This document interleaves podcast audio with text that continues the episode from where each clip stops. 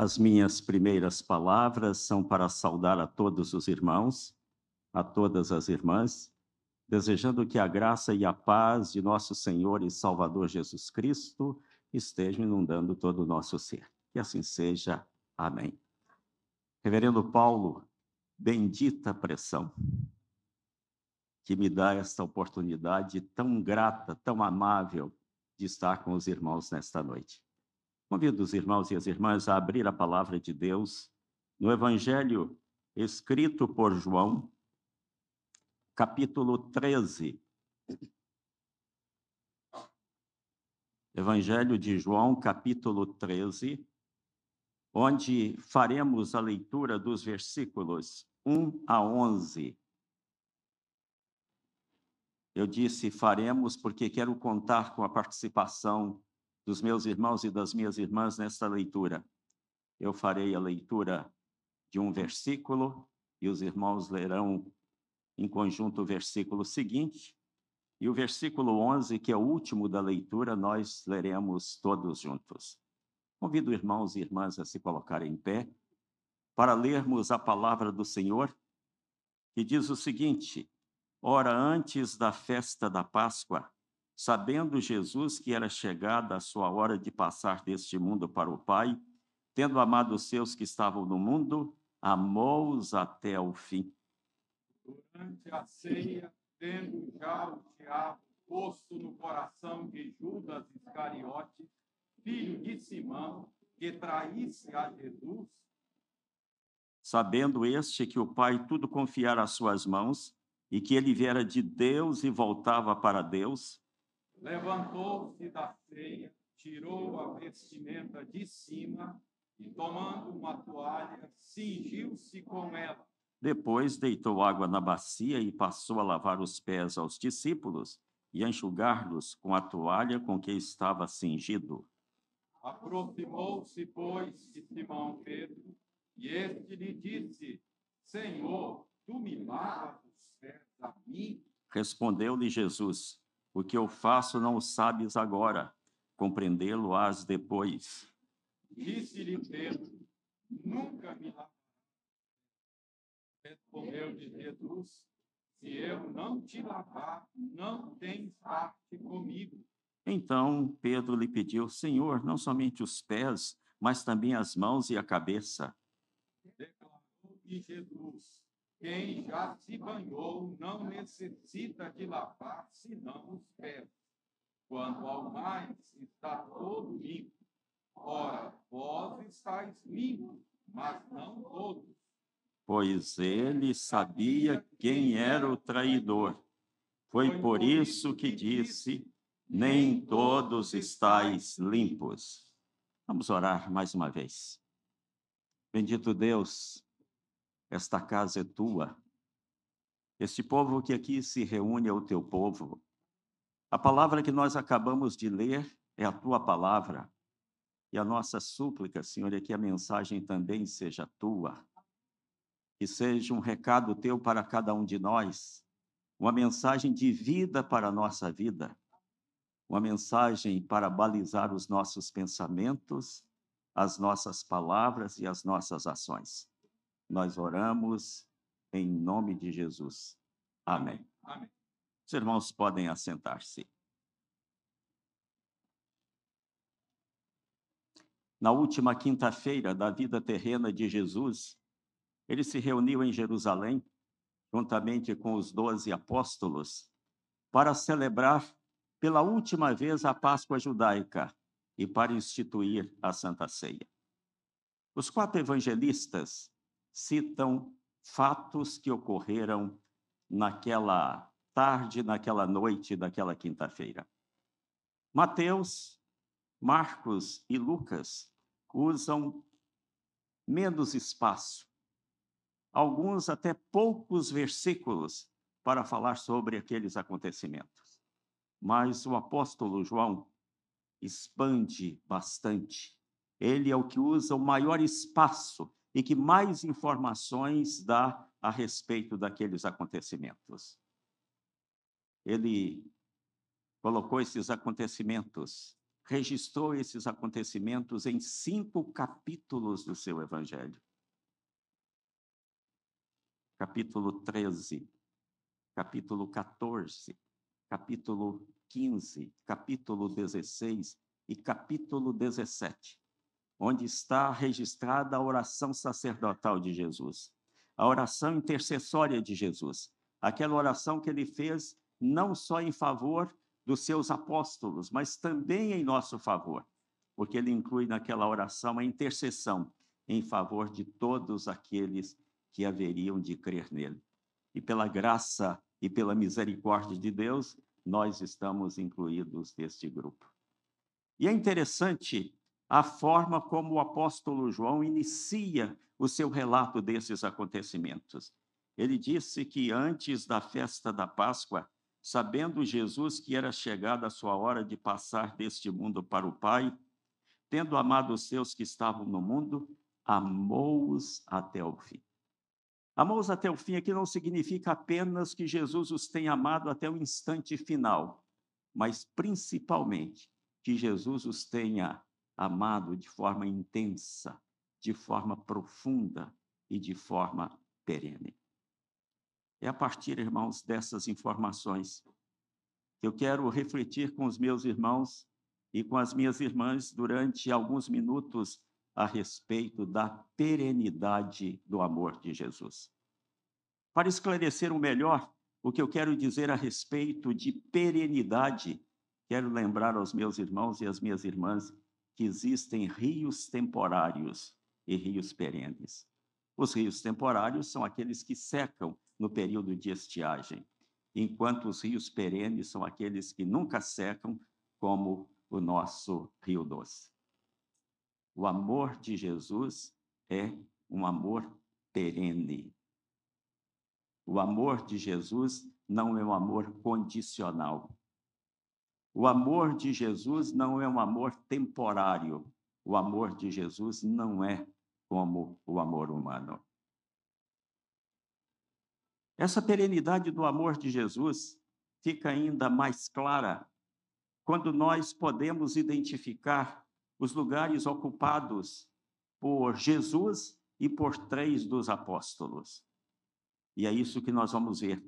O que significou para aqueles apóstolos ocupar aqueles lugares na mesa da Páscoa e o que isto significa também para nós.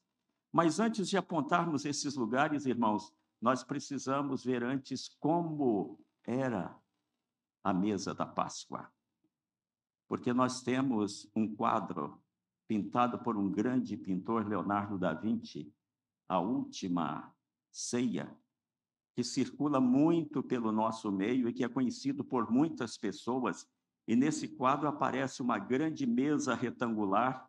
No centro da mesa está Jesus à sua direita estão seis apóstolos, à sua esquerda estão outros seis apóstolos, e Jesus está ali ministrando. Aquele quadro não é real. Ele não ajuda, ele não presta um serviço àqueles que querem entender o que realmente aconteceu ali. Porque Leonardo da Vinci, ao pintar aquele quadro, levou em consideração os costumes da sua época e não os costumes da época de Jesus. Na época de Jesus, as mesas eram bem baixinhas, porque as pessoas não se assentavam em cadeiras como assentamos hoje. As pessoas se assentavam em almofadas. E, especialmente, a mesa da Páscoa, da celebração da Páscoa, do banquete da Páscoa, ela tinha um formato bem especial. Era uma mesa baixinha, como as outras mesas, era uma mesa mais longa, retangular, e que tinha três segmentos. Um segmento ali, um segmento onde está o reverendo Paulo e outro segmento ali. É como se fossem três mesas interligadas.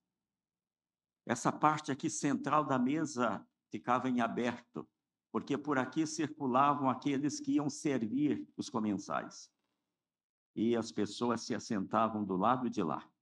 Se assentavam em almofadas, evidentemente. E dentro dos costumes daquela época, o dono da casa, o anfitrião, determinava o lugar onde as pessoas iam se assentar, e esse lugar era determinado de acordo com o status da pessoa, com a posição de honra que era concedida àquela pessoa pelo anfitrião. Ali naquele segmento, assentavam-se as pessoas mais importantes. A segunda pessoa daquele segmento era o anfitrião. À direita do anfitrião ficava a pessoa que ele honrava como a mais importante naquele banquete da Páscoa. À sua esquerda ficava o segundo mais importante. Nesse segmento aqui, onde está o reverendo Paulo, assentavam-se as pessoas mais ou menos importantes. E ali naquele segmento assentavam-se as pessoas, as pessoas comuns, as pessoas que não tinham uma importância especial. Irmãos, pois é possível, à luz dos evangelhos e do conhecimento dos costumes daquela época, saber não só onde Jesus estava sentado como anfitrião, ele era a segunda pessoa ali, estava ele como anfitrião, mas saber também quem estava à sua direita, quem estava à sua esquerda e quem estava ali, naquele segmento dos menos importantes. Quanto mais para a ponta da mesa, menor a importância. E isto mostra a perenidade do amor do Senhor Jesus. Comecemos com aquele segmento ali. Comecemos com aquele que está à esquerda de Jesus honrado por ele como a segunda pessoa mais importante naquele banquete. Não é muito difícil identificar quem estava ali, porque neste capítulo 13 do Evangelho de João, o versículo 25 diz que João, o discípulo amado, ao virar-se para conversar com Jesus, tocou ou bateu a cabeça no peito de Jesus. E só alguém que estivesse assentado à esquerda de Jesus é que, num gesto como esse, poderia tocar a cabeça no peito de Jesus. Portanto, ali à esquerda de Jesus, honrado como a segunda pessoa mais importante naquele banquete da Páscoa, estava o apóstolo João. Eu sei que os meus irmãos e as minhas irmãs vão me perguntar por que Jesus colocou ali o seu apóstolo ou seu discípulo amado. É verdade que só Jesus é que poderia responder perfeitamente essa pergunta, mas nós podemos analisar e tirar algumas conclusões a respeito dos motivos pelos quais Jesus coloca o seu discípulo amado assentado ali. Mas uma coisa nós sabemos, porque isso está bem claro aqui nessa introdução escrita pelo apóstolo João tendo amado os seus, amou-os até o fim. O apóstolo João foi colocado ali por amor. Jesus o colocou ali para demonstrar o seu grande amor para com ele. E a partir daí, nós precisamos nos aprofundarmos um pouco mais nos fatos, para entendermos melhor por que o apóstolo amado estava ali naquela posição. Lembremos-nos que poucos dias antes, João, o seu irmão Tiago e a sua mãe Salomé, esposa de Zebedeu, irmã de Maria, mãe de Jesus, haviam se aproximado de Jesus com um pedido inusitado. O pedido é este: que no reino que eles entendiam que Jesus estava para estabelecer, porque eles não tinham entendido ainda a verdadeira natureza do reino que Jesus iria implantar, eles ainda estavam pensando que Jesus ia expulsar os romanos lá de Israel e que Jesus ia estabelecer o seu reinado, restaurar o reinado de Davi, a dinastia de Davi, e estabelecer o seu reinado lá em Jerusalém. E o pedido deles é para que um se assentasse à direita, outro à esquerda de Jesus, que os irmãos já sabem o que isso significa, que eles ocupassem os dois postos mais importantes. Isso criou uma situação de grande constrangimento com os outros apóstolos. Não porque eles julgassem que seria um atrevimento muito grande fazer um pedido como aquele, mas é porque eles também almejavam aqueles lugares. Eles também queriam aquela posição de honra. Tanto que Jesus os denuncia dizendo que pelo caminho eles tinham discutido quem seria o maior no reino. E é bem provável que João estivesse passando por constrangimento. Quem sabe João tivesse até sendo discriminado pelos seus companheiros, exatamente em função daquele pedido que ele havia feito. E ele devia estar muito abatido com essa situação. E é provável que Jesus o tenha colocado ali para tratar as suas emoções abaladas, para elevar a sua autoestima. É como se Jesus estivesse dizendo: João, os seus colegas de apostolado, os seus companheiros de apostolado pensam que você é um aproveitador, que tenta tirar proveito do fato da sua mãe ser irmã da minha mãe e do fato de vocês serem tão próximos de mim para fazer um pedido desse. Mas eu sei muito bem, João, quem é você.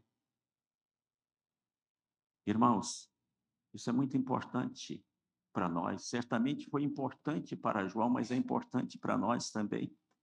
Porque tantas e tantas vezes nós somos levados a imaginar e às vezes até acreditar mesmo que Jesus só está interessado na parte espiritual da nossa vida.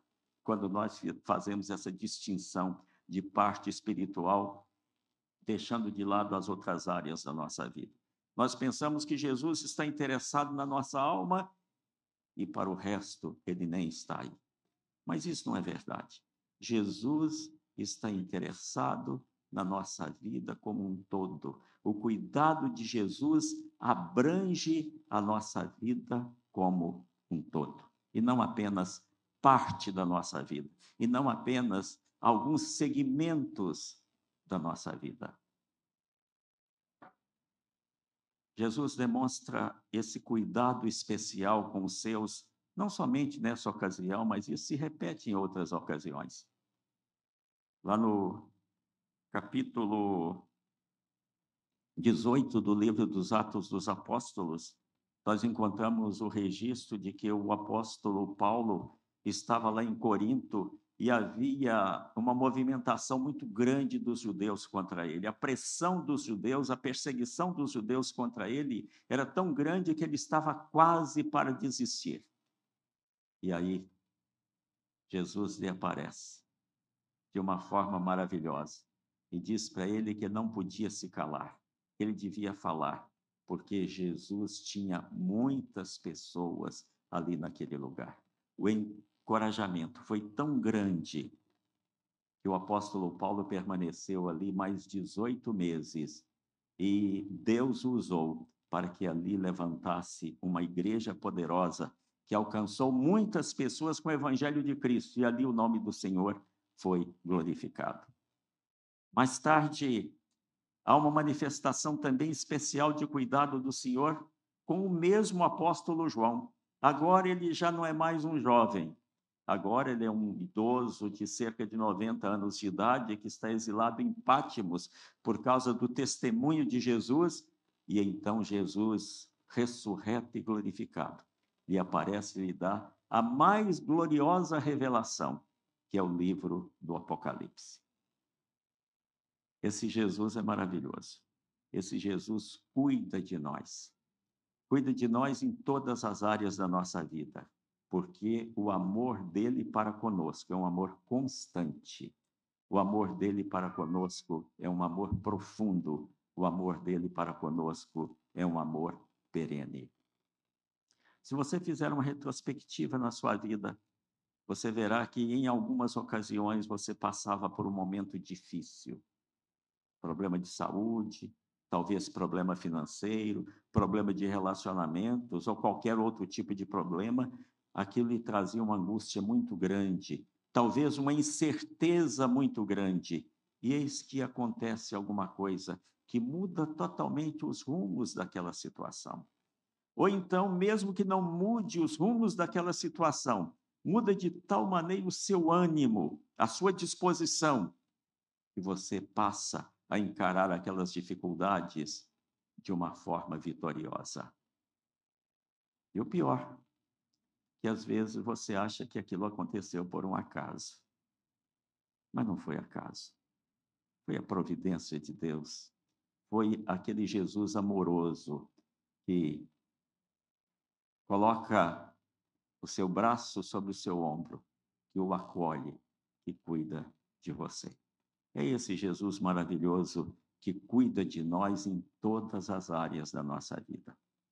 Mas deixemos o apóstolo João ali, ele está tão bem ao lado do Senhor Jesus e olhemos para aquele outro segmento. Naquele segmento estão as pessoas sem importância. Quanto mais para a ponta da mesa, menor a importância. É possível identificar quem ocupava o último lugar ali. Era o apóstolo Pedro. Isso fica claro também neste texto que nós lemos. O que aconteceu ali?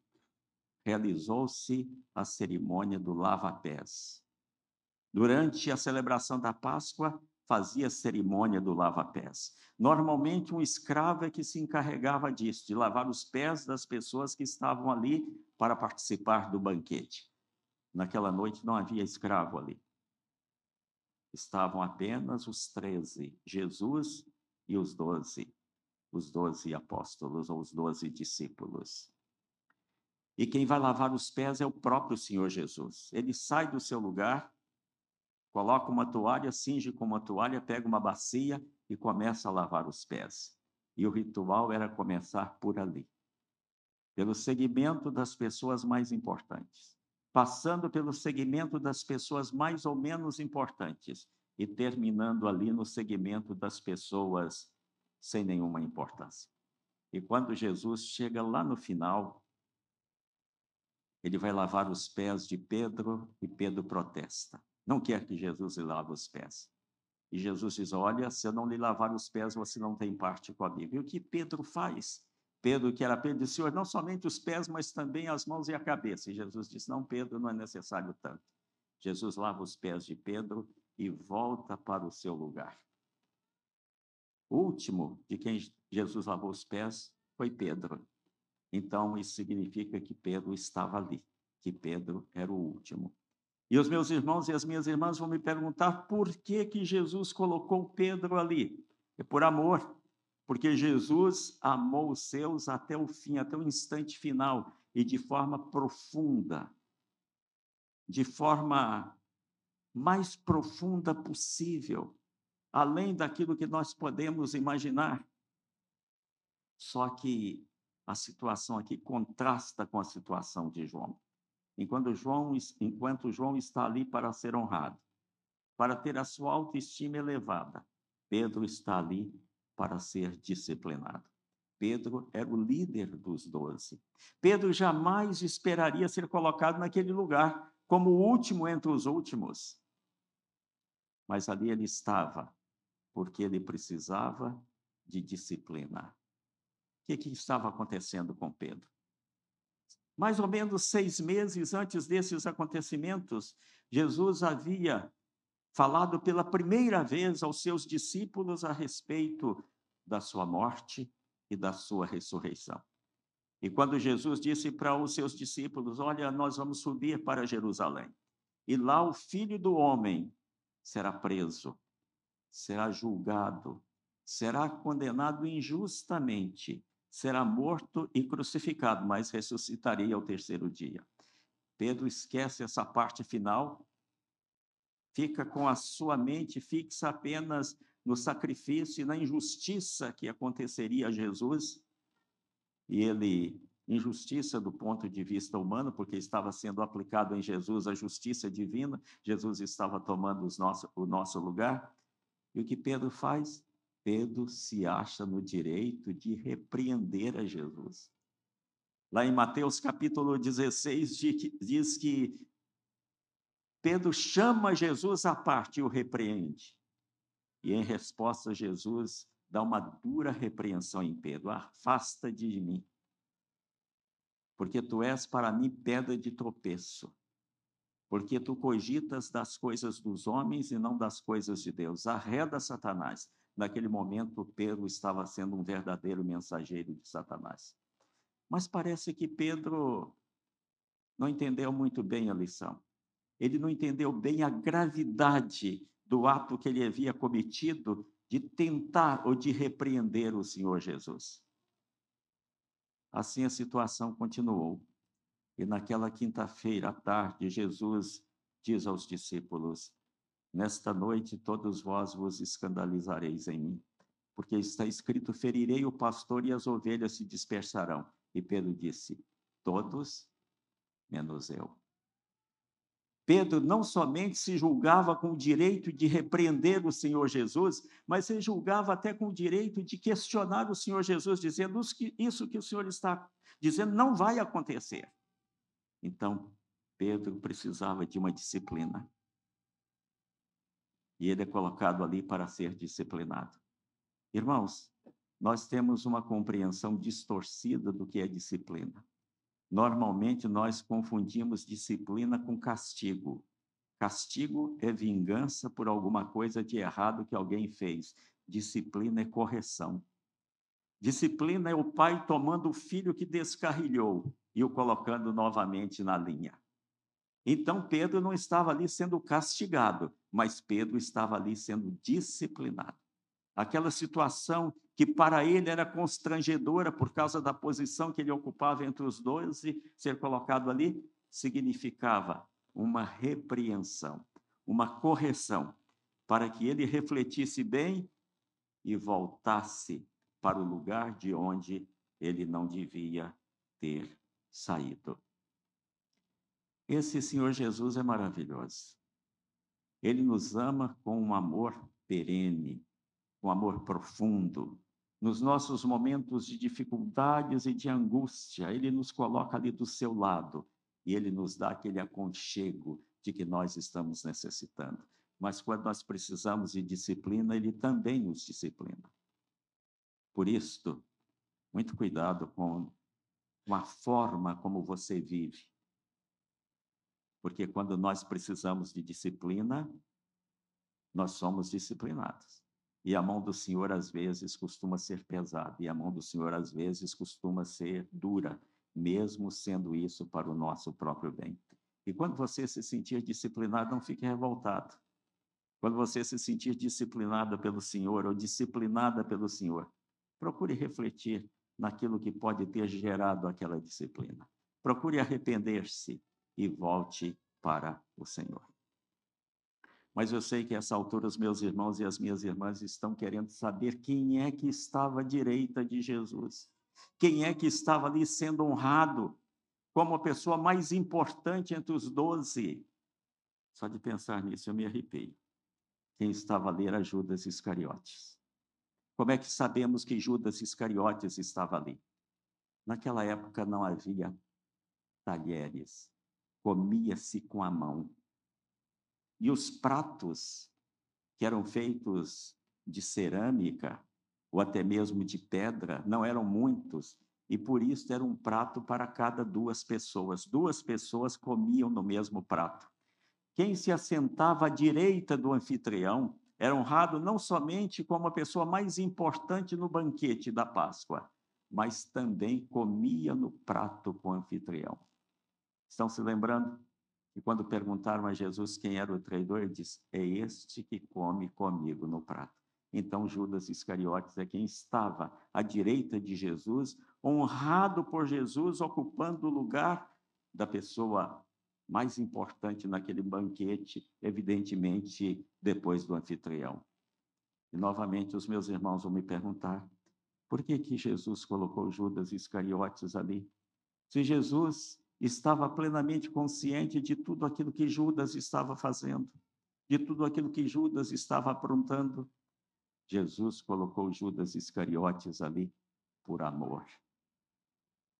Porque Jesus amou os doze de forma perene, de forma profunda. E não é só o fato de, ser, de ter sido colocado ali que mostra o amor de Judas, de Jesus por Judas Iscariotes. Observem, que logo após revelar quem era o traidor, o que, que Jesus faz? Jesus pega um pedaço de pão, molha no vinho e entrega para Judas Iscariotes. No costume dos judeus daquela época, esta era uma declaração de amizade. E naquele caso ali pode ter significado muito mais, significado um convite ao arrependimento e à reconciliação. É como se Jesus estivesse oferecendo uma nova oportunidade a Judas Iscariotes. É interessante que Jesus, que Judas Iscariotes hipocritamente recebe o pão molhado no vinho, mas logo depois ele sai e vai ao encontro daqueles aos quais ele já havia prometido indicar o lugar onde Jesus estivesse sozinho para prender o mestre.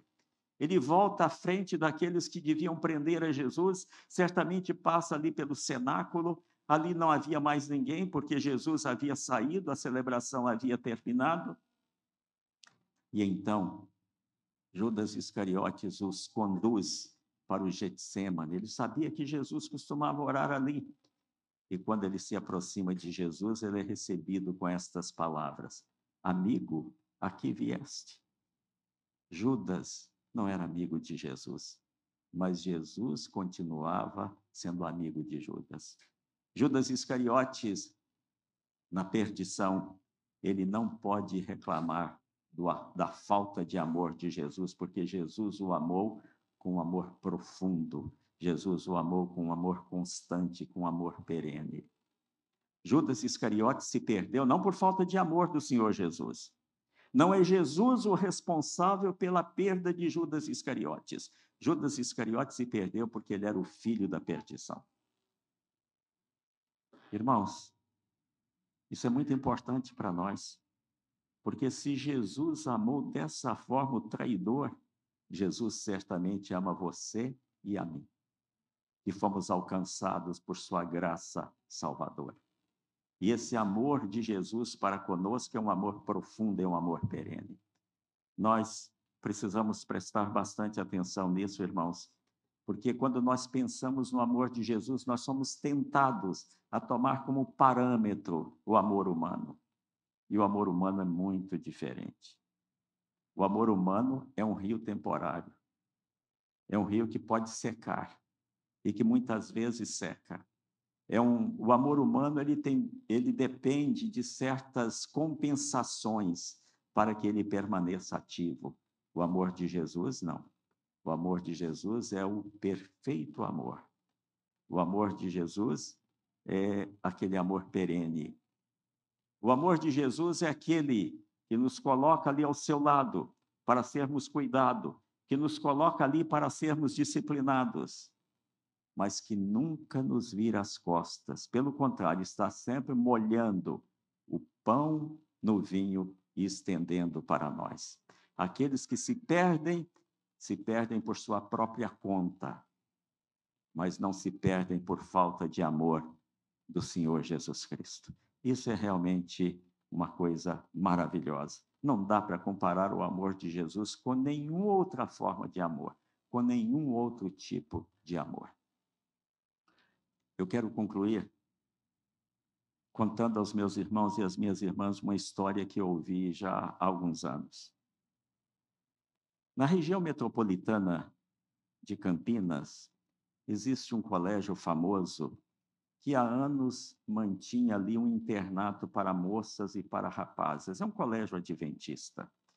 E pais adventistas de diferentes partes do nosso país, especialmente lá do estado do, de São Paulo, estado do Paraná, aquelas regiões ali, procuravam encaminhar os seus filhos para estudar naquele colégio, para estarem no internato daquele colégio. O colégio mantinha o internato, como já disse. E essa história diz que naquele colégio um rapaz se apaixonou por uma moça. Não há nada de especial aqui. Onde existem rapazes e moças, é comum que moças se apaixonem por rapazes e que rapazes se apaixonem por moças. O excepcional é que a moça era uma das mais bonitas do colégio e o rapaz não primava pela beleza. Tanto que ele nem teve coragem de aproximar-se dela e fazer a sua declaração de amor. Mas ele contou para um amigo. E vocês sabem que cada amigo que nós temos, cada amigo de confiança que nós temos, esse amigo tem um outro amigo de confiança, que tem um outro amigo de confiança, que tem um outro amigo de confiança. E assim, de amigo de confiança para amigo de confiança, a notícia espalhou. E eles começaram a pressionar o rapaz. Está parecendo menino, está apaixonado pela moça e não tem coragem de declarar-lhe o seu amor. Instigado pelos colegas, ele criou coragem, se aproximou da moça e fez uma declaração de amor. A moça olhou bem para ele e disse: Você não costuma se olhar no espelho? Você acha que eu ia namorar você?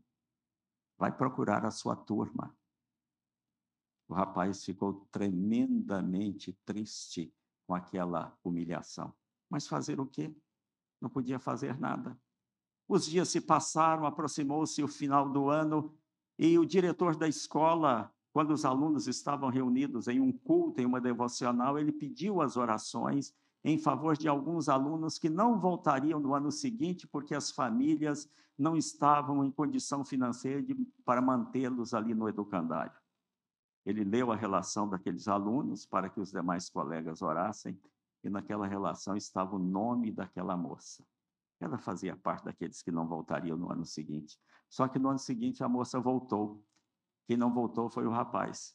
Os colegas começaram a perguntar: cadê o fulano? Onde ele está? O que, que aconteceu com ele? Ninguém tinha notícia.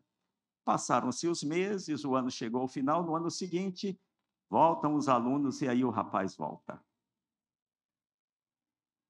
E dentro de poucos dias, ele e aquela moça estavam namorando. As colegas chegaram para ela e falaram: O que, que aconteceu? Você zombou tanto dele e agora você está namorando com ele? Ela disse: Vou contar para vocês. Lembra quando o diretor fez aquele aviso? Logo depois que o diretor saiu, alguém procurou o diretor e disse que eu poderia voltar, que ele pagaria os meus estudos. Esse rapaz.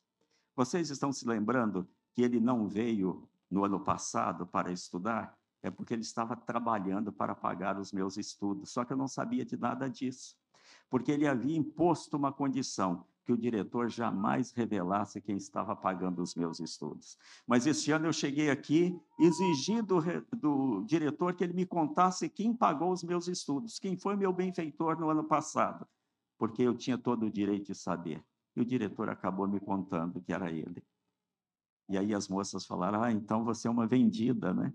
Está namorando com ele porque ele pagou os seus estudos no ano passado. Ela falou: Nada disso. Estou namorando com ele porque eu amo. E eu amo profundamente. Encarou as suas colegas e disse: Vocês acham que eu poderia não amar quem me ama tanto?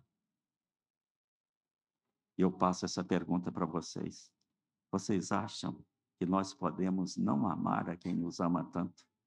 Vocês acham que nós podemos não amar um Senhor Jesus que desceu da glória, que assumiu a nossa natureza humana, com todo o seu peso, com toda a sua limitação, com toda a sua humilhação, exceto não tendo cometido pecado.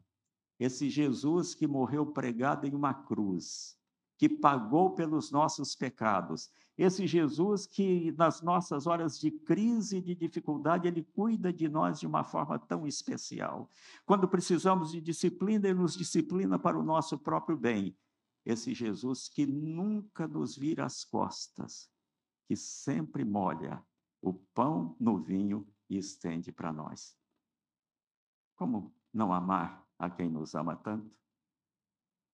Irmãos, que essa pergunta seja respondida por cada um de nós da forma mais positiva possível, ou seja, amando o Senhor Jesus acima de tudo, acima de tudo aquilo que nós amamos, acima dos nossos familiares mais próximos, acima daquelas coisas que nos são mais caras, acima de tudo, em primeiro lugar, esse amor ao Senhor Jesus. Porque nós não podemos não amar a quem nos ama tanto. Que o Senhor nos abençoe. Amém.